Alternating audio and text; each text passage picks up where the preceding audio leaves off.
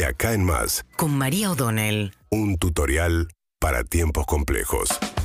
Bueno, hoy regresa Alberto Fernández a Casa Rosada después de los días de cuarentena autoinfligida, porque tiene un decreto que le hubiese permitido no hacerla eh, por el viaje a Perú, donde participó en la asunción del presidente Pedro Castillo.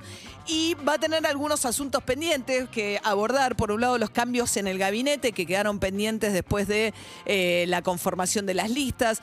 La salida más traumática, sin lugar a dudas, la de Agustín Rossi, el ministro de Defensa, que se vio obligado a renunciar por Alberto Fernández porque decidió pelear en Santa Fe, a pesar de la voluntad, porque además es raro, porque Agustín Rossi era un hombre que siempre fue digamos, férreo defensor del kirchnerismo, fue el presidente del bloque durante el gobierno de Cristina Kirchner, y Cristina Kirchner en realidad ayer volvió al Instituto Patria, después de un año y medio, y se sacó una foto con los candidatos contrarios a Agustín Rossi de la interna peronista en Santa Fe, con un periodista que se llama Marcelo Lewandowski, que lo eligió Perotti porque es un peronista, digamos, eh, un candidato como más hacia el centro, acompañado por una senadora que es muy cercana a Cristina Kirchner en el Senado, que se llama María Eh, lo que eso demuestra es la voluntad de Cristina Kirchner de seguir sosteniendo fuertemente su poder en el Senado, ¿no? Donde aquellas provincias en las que se juegan senadores, eh, Cristina Kirchner está muy, muy activa.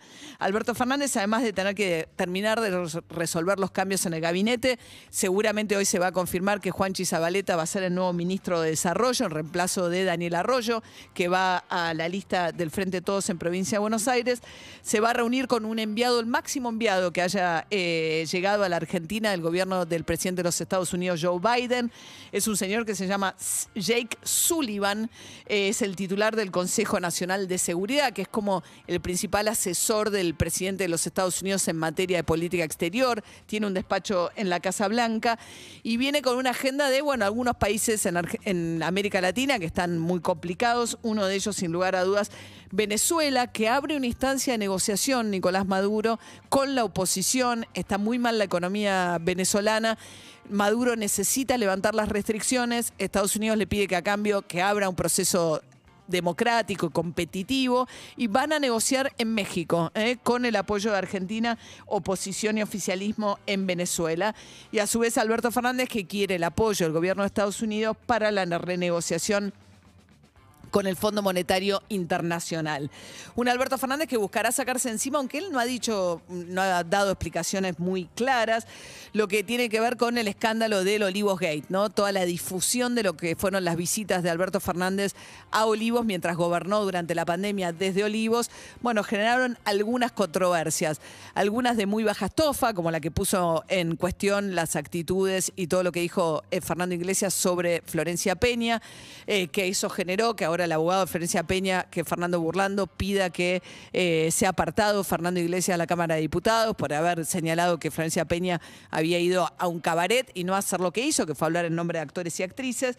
Pero en el medio de esa mezcla aparecen algunas cosas que Alberto Fernández va a tener que aclarar en algún momento. Por un lado, por qué se celebró un cumpleaños de su mujer en Olivos, por qué asesores que no eran esenciales de Fabiola Yáñez siguieron yendo a Olivos, y sobre todo lo que había arrancado con Sofía Pachi, ¿se acuerdan? Esta modelo que primero generó todo tipo de especulaciones, después se, se supo que era trabajadora de ceremonial del gobierno y que trabaja en el equipo de Fabiola Yáñez. Bueno, hoy Clarín cuenta que el marido de Sofía Pachi, que es un empresario eh, taiwanés que se llama Chien Chia Hong, desde que Alberto Fernández llegó al poder, es un contratista del Estado que se llama Apache Soluciones, que vende, que participa en distintas licitaciones del Estado. Parece que ya había ganado algunas en el gobierno de Macri, pero desde que ganó Alberto Fernández tuvo 19 adjudicaciones en contratos del Estado en un año y lo van a investigar también para ver si violó la cuarentena. Un fiscal eh, va a tomar esa medida a partir de la difusión de las visitas a Olivos. Pero bueno, Alberto Fernández queriendo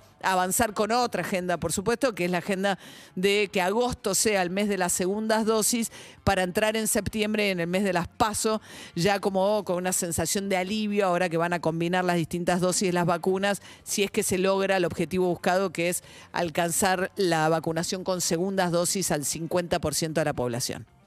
Síguenos en Instagram y Twitter. Arroba Urbana Play FM.